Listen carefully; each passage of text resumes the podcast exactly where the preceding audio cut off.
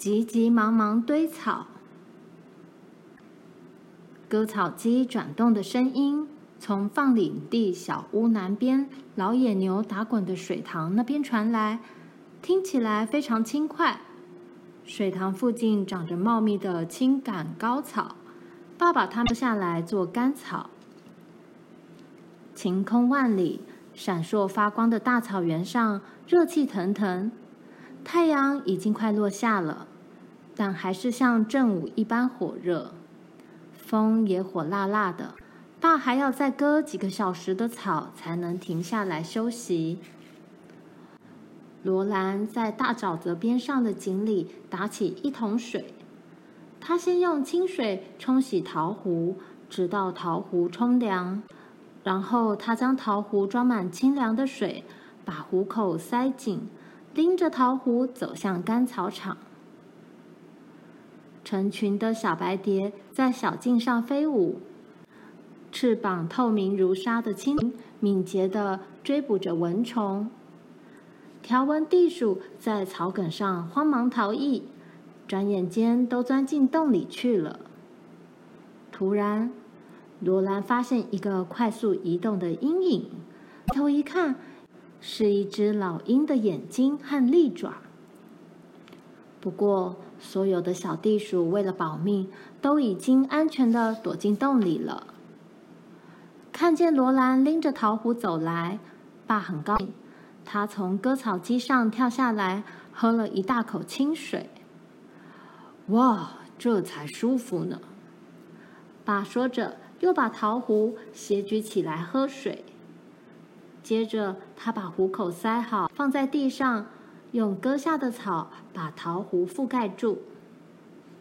爸开玩笑地说：“这种太阳让人好想种棵树来乘乘凉。”其实他很高兴这儿没有木，在大森林的时候，每年夏天爸都要在开垦地上挖掉好多小树。但是在此地的达克塔草原上，一棵树也看不到，一株小树苗也没有，任何地方都找不到树荫。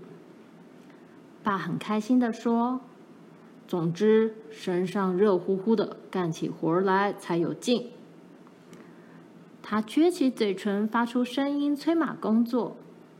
山姆和卫拖着割草机，继续沉重的向前走。割草机长长的钢齿刃呼呼的把草割倒。爸高高坐在铁板座上，手扶着操纵杆，看着高高的草片倒下。罗兰坐在草丛中，看着爸把割草机来回走了一趟。草原上的热气闻起来就像烤面包的香味一样。褐黄色条纹地鼠从他身边匆匆逃走。小鸟飞过来，轻盈而平衡的停在弯曲的草杆上。一条条纹袜带蛇游了过来，在草丛间蜿蜒而过。罗兰弯着身体坐着，下巴搁在膝盖上。当那条蛇弯曲的抬起头，凝视着它那像高墙似的印花布裙时，罗兰突然觉得自己好像一座山那么高。他的圆眼睛像珠子般发出光来，舌头闪动得极快，看起来就像在喷出细细的热气。这条亮黄色的蛇看起来很温和。罗兰知道袜带蛇是不会咬人的，这种蛇专吃田里的害虫，田里有它，有益无害。那条蛇又把颈子伸长放低。因为要从罗兰身上爬过去，他就来个九十度直角转弯，绕过罗兰游进草丛里。割草机的声音越来越响，马匹慢慢点点头，配合着他们的步伐走了来。罗兰几乎是在大卫的鼻子下开口说话，大卫跳了起来。停！爸也吓了一跳，罗兰。我还以为你已经走了呢，干嘛像只松鸡躲在草里？罗兰说：“爸，我为什么不能帮你割草呢？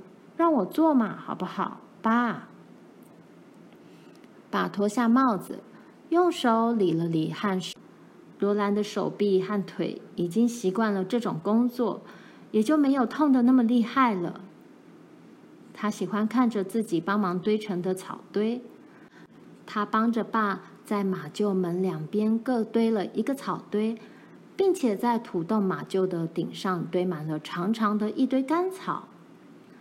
除了这些之外，他们又堆了三座大草堆。爸说：“现在高地上的草都已经割完了，我想再好好割一堆沼泽中的干草。这东西又不花本钱，而且明年春天有新的开垦者来这儿时，这些干草也许能卖点钱呢。因此，爸到沼泽中去收割这种粗粝的高草，罗兰就帮忙把草堆起来。”这种草比青杆干草要重很多，他无法用草叉去插，但是他可以帮忙采紧干草。有一天，爸爬到篷车里的干草上来时，他告诉他说：“爸，你还留了一堆草莓装上来。”爸有点意外：“是吗？在哪儿？在那里，在高草丛里。”爸顺着他指的方向望过去，然后说：“那不是草堆，小甜酒，那是麝香鼠的窝。”他朝那个地方再看了一会儿。爸说：“我要靠近些去瞧瞧，要不要跟我去？这两匹马会等着的。”他在粗糙刺人的高草中推开一条路来，罗兰紧跟在他后面。他们脚下的地面软软的、湿湿的，草根间都是一洼洼的小水塘。罗兰只能看到爸的背部，他的身体被四周的草所包围，草长得比他人还高。他很小心地走着，因为地上越来越湿。突然间，一个亮晃晃的水池出现在他眼前。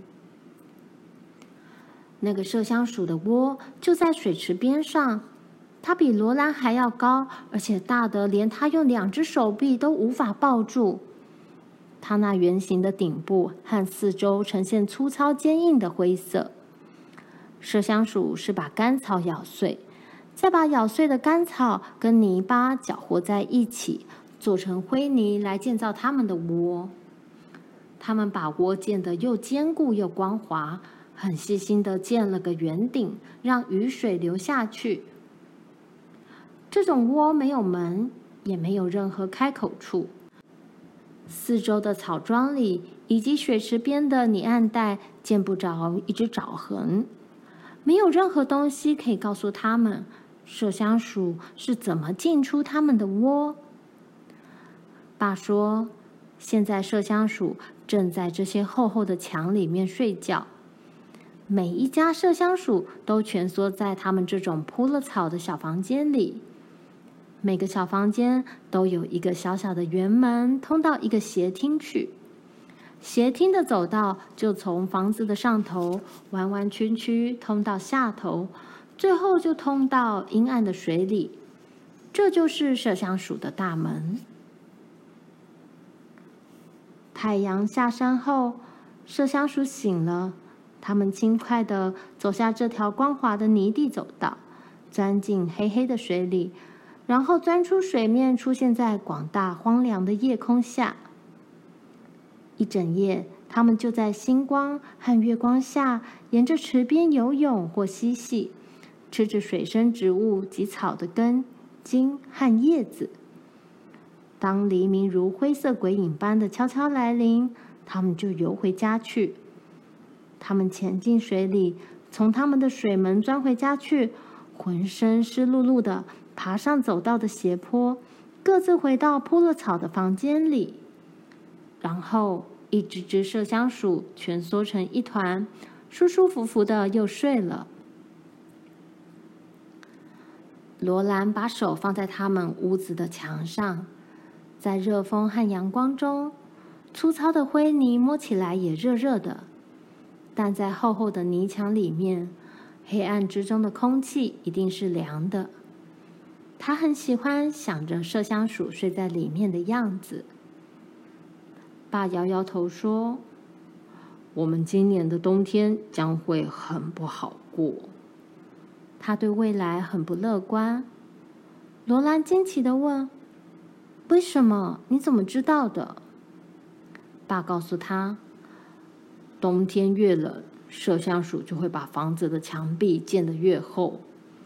我从来没见过像这么厚的麝香鼠窝。”罗兰再看看它，它非常坚固，也非常大。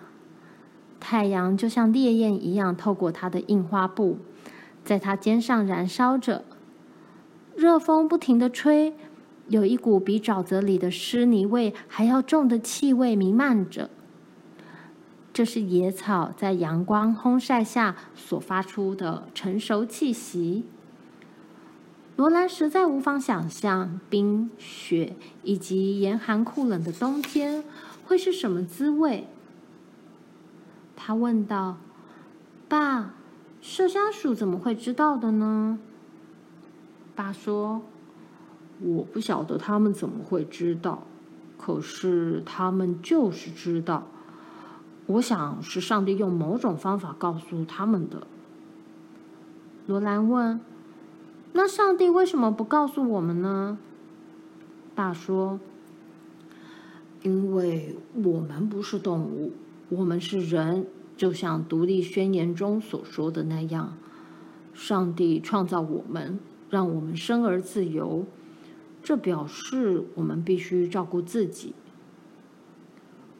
罗兰悄声说道：“我还以为上帝会照顾我们呢。”爸说：“他是在照顾我们，只要我们做的对，他就会照顾我们。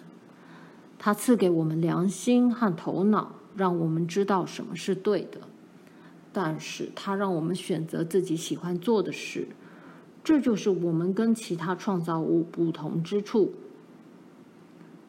罗兰好奇的问：“麝香鼠可以喜欢做什么就做什么吗？”爸说：“不可以。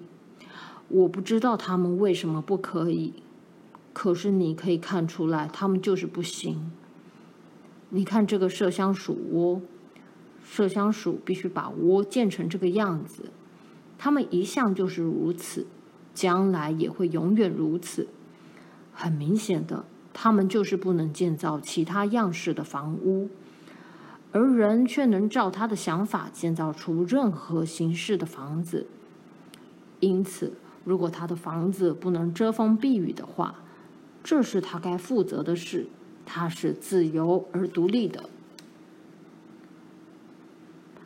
爸站在那儿想了一会，甩甩头说：“来吧，小甜酒，我们最好趁着太阳还在，赶紧把草堆好。”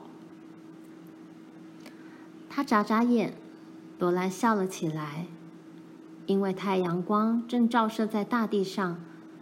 那天下午，他们都变得更认真了。麝香鼠有个温暖、带有后墙的房子，可以避寒避雪。然而，放领地上的简陋小屋却是用薄木板钉起来的。木板在夏天的炎热中缩小了，墙上露出宽大的缝隙。窄狭的木条已无法把这些缝隙遮住。在酷寒的冬天里，木板和焦油纸所造的小屋，并不是一个温暖的、足以抵御寒冬的避身处。